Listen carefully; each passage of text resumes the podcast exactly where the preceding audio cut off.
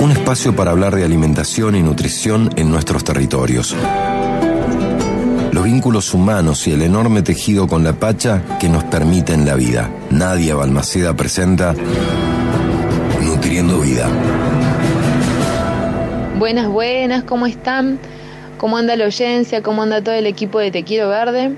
Bueno, hoy vamos a hablar del jarabe de maíz de alta fructuosa, vinculándolo justamente a la columna anterior donde tratamos eh, el etiquetado frontal eh, de los alimentos. ¿Por qué? Porque el etiquetado, una de las cosas que busca es darle información a los consumidores de qué es lo que contiene ese alimento de manera clara y confiable. Este jarabe de maíz de alta fructosa si uno lo encuentra, lo, busca en los ingredientes, lo va a encontrar con sus siglas JMAF. Y uno va a decir, ¿qué es eso? Únicamente que lo busque, que haya escuchado hablar acerca de eso. Este jarabe es un derivado de el maíz. Es un producto que se obtiene a través de la modificación del maíz y que es mucho más barato que el azúcar de mesa, que es la sacarosa es más barato y es más endulzante y tiene características que para la industria alimentaria son muy buenas. ¿Por qué decimos que es más endulzante? Porque si al, azúcar de mesa le ponemos un puntaje 100, vamos a encontrar que al jarabe de maíz de alta fructosa tiene un puntaje de 170, es decir, que por menos cantidad se endulza más. O sea, por la misma cantidad se endulza casi el doble. Entonces, eso es una variable muy importante por la cual se ha empezado a agregar a los productos alimenticios de manera indiscriminada, sin hacer un análisis adecuado de cuáles son los efectos sobre la población de eso. A nivel ambiental podemos ver claramente que va eh, a generar muchísima más presión para la producción de monocultivos de maíz, y sea la calidad que sea el maíz, ¿no? Vamos a hablar que la producción de monocultivos a escalas industriales van a traer aparejado la utilización de agrotóxicos, de semillas transgénicas y de todo lo que todos los problemas que ya sabemos.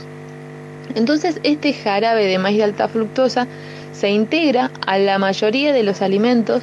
Me gustaría que mm, si al que está escuchando que chusme que si ve alguna galletita, si ve algún producto ultraprocesado en su casa, chusme a ver qué tiene, a ver si dentro de sus componentes está este JMAF, este jarabe de maíz de alta fructosa. Así que para tener muy en cuenta, muchísimos estudios muestran eh, cómo el aporte de este, el consumo de este edulcorante, de este endulzante, genera efectos nocivos en la salud, promoviendo la obesidad, diabetes, hipertensión, síndrome metabólico, dislipemia. Así que, bueno, cosas no muy buenas.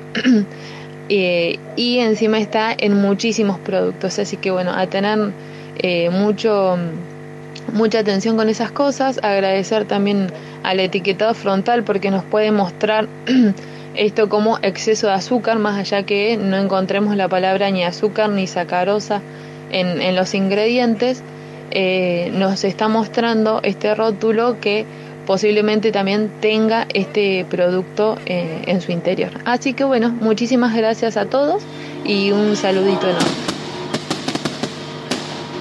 Cuentan que en Oaxaca se toma el con café. Cuentan que en Oaxaca se toma el mezcal con café. Dicen que la hierba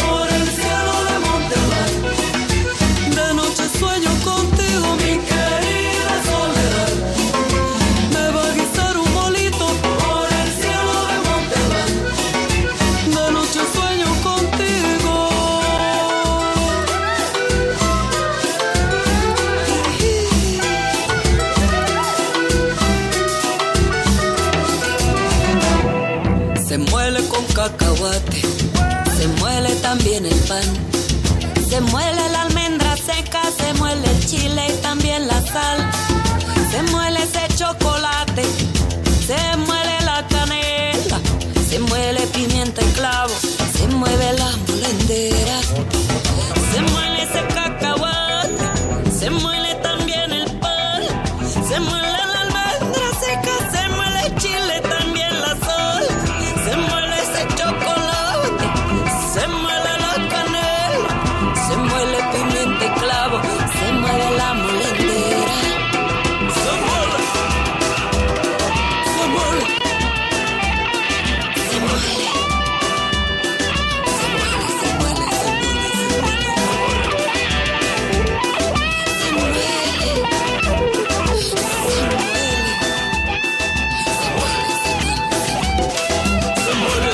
se muere también el pan, se muere la almendra seca, se muere el chile también la sal.